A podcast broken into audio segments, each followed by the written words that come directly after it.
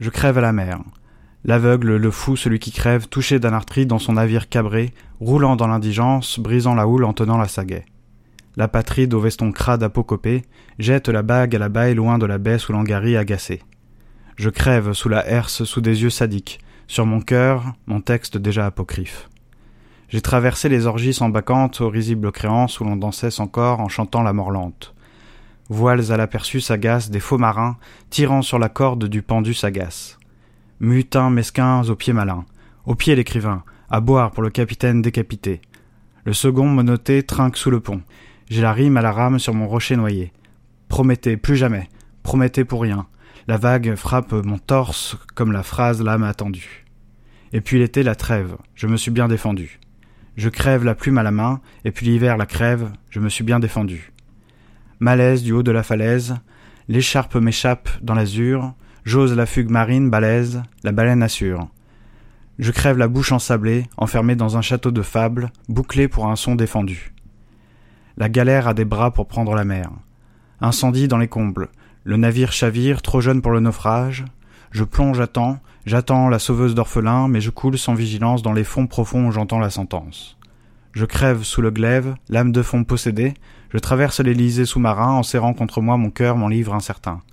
Ai-je le cœur à la mer Ballotté comme un idiot, j'ai crevé ma bouée d'indécision pour suivre un démon fantôme sur son vaisseau enragé baptisé par l'orage. À moi la fugitive meurtrière, meurs, mais meurs donc libre.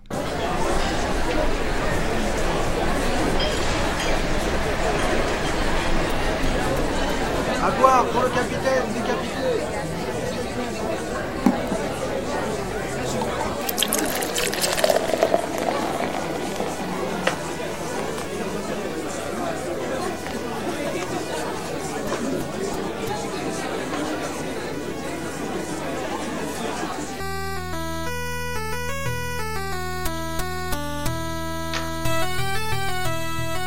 Bonjour, vous écoutez Quand passant, je suis Xavier j'espère que vous allez bien.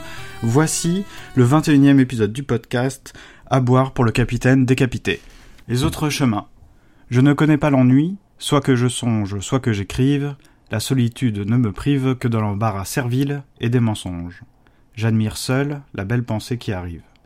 De café en café, de nouveaux pays se découvrent, à l'ombre de ma plume appuyée, maladroitement dessine le rêve trahi, tant de gouffres où je ne suis pas effrayé. J'irai vers la femme qui a vaincu l'ivresse, malmenée par l'enfance inquiète triomphée, qui aura ce regard sans plus de détresse, mais faite pour un siècle qui n'est pas encore né. Je nagerai pour elle dans le fleuve affolé, dont l'eau pourpre accueille les corps à l'abandon, aimons-nous de la rive les voir tomber, c'est pourtant là que nous nous retrouverons. Où vont-ils tous dans leur marche accompagnée?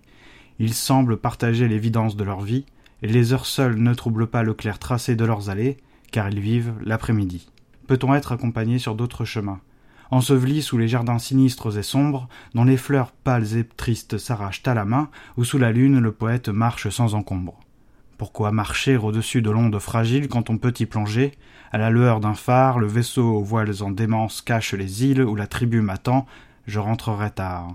Fendez la vague, abattez les masses en crainte, nous partons affronter la tempête aimée, remonter le fleuve et laisser notre empreinte, où le sang de l'œuvre se mêle à l'eau salée. Avant d'être un fantôme, j'étais. En résumé, c'est simple. Je me suis baigné avec des yakuza, à Kinshicho, le sourire aux lèvres, l'air de rien, j'ai trouvé ma muse. Je suis tombé au moins quatre fois amoureux, et dis pas de n'importe qui. J'ai écrit ces textes sur un blog que j'ai baptisé Un fantôme à Paris parce que ça sonnait bien, parce que quand je l'ai créé, c'est ce que j'étais. J'errais dans Paris, dans ma blessure ridicule, mon amour propre ou mon amour tout court. J'ai pensé à toi presque chaque jour. Je dis presque, parce qu'il y avait ces moments d'indifférence et ces moments de bonheur où tu n'existais plus. Tu peux me trouver ridicule, me trouver fou, t'es bien dingue toi aussi. J'ai marché sous l'orage, dans une montagne à Kyoto, sous les portes rouges et les bambous verts, comme dans les films que j'aimais, j'ai rencontré des gens sublimes, j'ai rêvé d'une voyageuse, j'ai écrit des vers des nuits entières dans un bar à Tokyo où l'on discutait de toiles célèbres, des livres sur le comptoir, j'ai répondu poliment à des prostituées dans des coins glauques, j'ai joué de la guitare pour des randonneuses, traversé Berlin de nouveau, New York sous la violence d'une tempête. J'ai appris des mots de russe, d'italien, de japonais, on m'a récité un poème en haut de la tour Eiffel. T'étais pas là quand il s'est produit des drames et que j'ai pas versé une larme parce que j'étais triste et que ça se fait pas. J'ai marché la nuit vers Akihabara, déçu dans ma solitude, je me suis rendu compte que j'avais été un connard comme tout le monde, avec ses peurs de l'abandon, et j'ai mis du temps à me défaire d'une colère, d'une rage comme seuls les imbéciles et les poètes en connaissent, des rages de tarés trop sensibles qui partent au quart de tour. Il a fallu le trouver, ce lieu où voir le monde sans haine, regarder l'autre comme autre et non comme fantôme, fantôme de soi. Sinon, on fait comme si Proust n'avait rien écrit, comme si Platon n'avait pas existé, comme si l'univers n'existait pas, comme si les trous noirs étaient des allégories mystiques débiles. Pendant quelques mois, j'ai marché dans Paris, je rejoignais la tour ou les arènes aux aurores, et j'écrivais assis, insomniaque ou somnambule ces quelques billets. Sous les yeux des rares passants pour qui j'irais sinistre, je m'adressais aussi à vous car j'étais accompagné. Pourtant, ma chère, car tu m'es chère, je n'ai plus peur de l'abandon, mais d'une chose bien plus terrible. En résumé, c'est simple, je suis tombé en poème. 46. Je fumais sans lunettes. Je fumais sans lunettes sur un pont oublié, tôt le matin quittant la pris. L'air était sec et froid, été, plus à peine que quelques élans de lumière sur le mont et rondeurs de feuillage. Bientôt les arabesques fugaces, les valses et d'invisibles caresses. Des rues et des places, des nues et des traces. 7 juin 2013, il est 1h11 encore. Je t'ai croisé l'autre jour, tu errais aux Invalides, au parc Monceau devant la tour, tu hantais d'une autre fois les stations, les abris, je t'ai vu monter dans chaque avion, à Roissy. T'étais pâle et tu souriais comme un alchimiste en fusion. Que faisais-tu? Tu disais J'ai pas tout vu. Nolition de coquilles à la vue de la nuit, jetant l'œil par ça pour voir mieux, bien malgré. Oui, t'as vu? Tu as vu quoi? Que le passé n'est plus tout en étant C'est tout ce que tu sais faire On ouvre les yeux et l'on dit ouvre les yeux, bon sang, t'en as pas marre d'être myope, de voir que dalle, de répéter les mêmes conneries, de pas voir la moitié de ton corps, de pas savoir la moitié de tes torts. Il est où mon four, mon bec où tout crame, j'ai la gorge qui brûle. Tu dis c'est ma quête de la joie, mais tu pars si bête, ton chemin sans la poudre et le fusain. Et l'autre, l'alchimiste, tu vois pas? Il échange quoi contre quoi, mais tu participes à la triste ébullition des peurs. Transmutation, on t'a dit, on veut de l'or et puis tant pis.